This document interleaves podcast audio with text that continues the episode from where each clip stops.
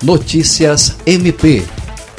O Ministério Público do Estado do Acre, por intermédio do Grupo de Atuação Especial no Combate ao Crime Organizado, GAECO, em conjunto com a Polícia Militar, iniciou nesta terça-feira 4 a Operação Open Source, visando a prisão de integrantes de uma organização criminosa com atuação nacional de origem no estado do Rio de Janeiro.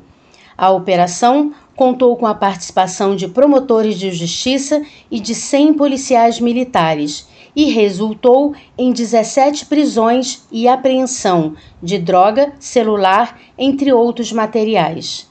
O promotor de justiça Júlio César de Medeiros, membro do GAECO, destacou que foram realizadas prisões também no complexo penitenciário de Rio Branco. Lucimar Gomes, para a Agência de Notícias do Ministério Público do Estado do Acre.